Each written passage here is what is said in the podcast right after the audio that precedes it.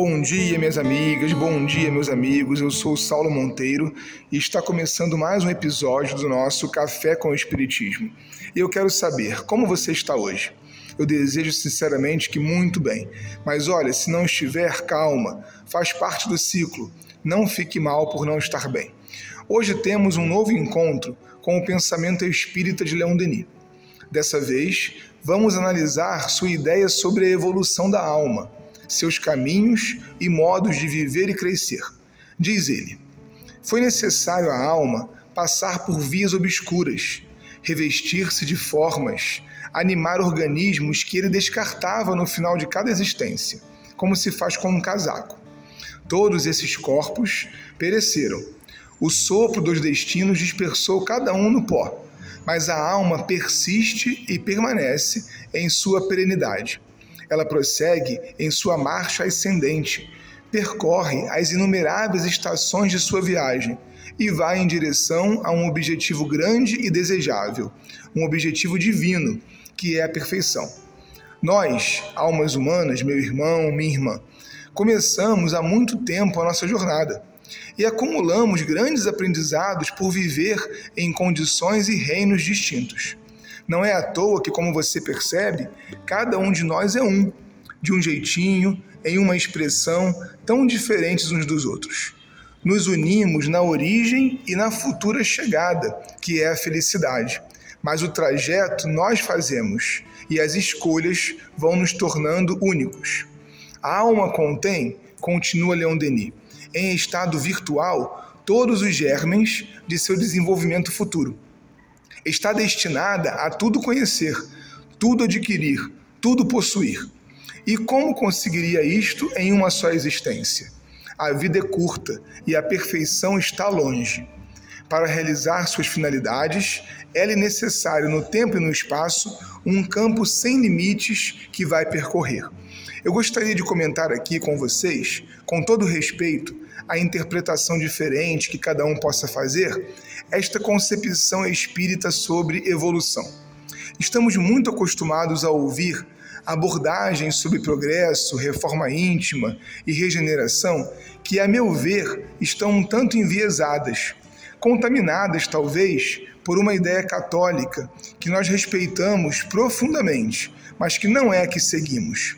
Repara quando Denis fala que a vida é curta e a perfeição está longe. Muitos de nós temos nos sentido ansiosos pela conquista de virtudes de imediato. É bem verdade que nossos esforços pelo melhoramento são úteis, necessários, mas isso não pode nos tornar uns paranoicos da perfeição. Já vi pessoas se martirizando por sentimentos e pensamentos que percebem em si e que supostamente, como dizem, não deveriam ter. Como assim não deveriam? Somos o que somos, ou melhor, estamos o que estamos, já que crescemos e vamos mudando a cada estação da vida da alma. Eu, sinceramente, tenho entendido o Espiritismo muito mais como alguma coisa que precisamos viver viver e dar atenção às oportunidades de crescimento que a vida nos oferece, sem essa síndrome da perfeição imediata. Deus não tem pressa e a lei não nos cobra que seja de uma hora para outra esse aperfeiçoamento.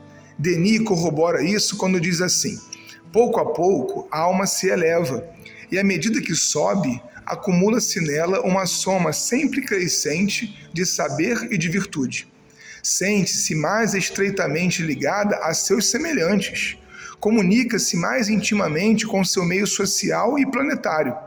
Livres, no limite que nos é assinalado pelas leis, somos os arquitetos e arquitetas do nosso destino. Isso aqui também me saltou os olhos, sabe? Vejam a medida de Denis para o progresso. A alma se sente mais ligada aos seus semelhantes mais ativa socialmente e mais autônoma na construção de seu destino. Nós, espíritas, somos partidários da autonomia. Não há uma lei que esteja nos controlando ou destinando a isso ou aquilo. Nós desenhamos o futuro com a caneta do presente. E para encerrar, Leon Denis nos ensina: há em nós uma surda aspiração, uma energia íntima, misteriosa, que nos conduz às alturas, faz-nos entender as destinações sempre mais altas e impulsiona-nos para a frente, em direção ao belo e ao bem. É a lei do progresso, a evolução eterna, que guia a humanidade através dos tempos e que nos estimula a todos nós, pois a humanidade são as mesmas almas que de século em século voltam em novos corpos para continuar seu trabalho de aperfeiçoamento, até que estejam maduras para mundos melhores. A história de uma alma em nada difere da história da humanidade. Só a escala muda, a escala de proporções. Ou seja, você que está me ouvindo, viva e ame, porque evoluir é algo natural que vai acontecer conforme as estradas que a vida nos oferece.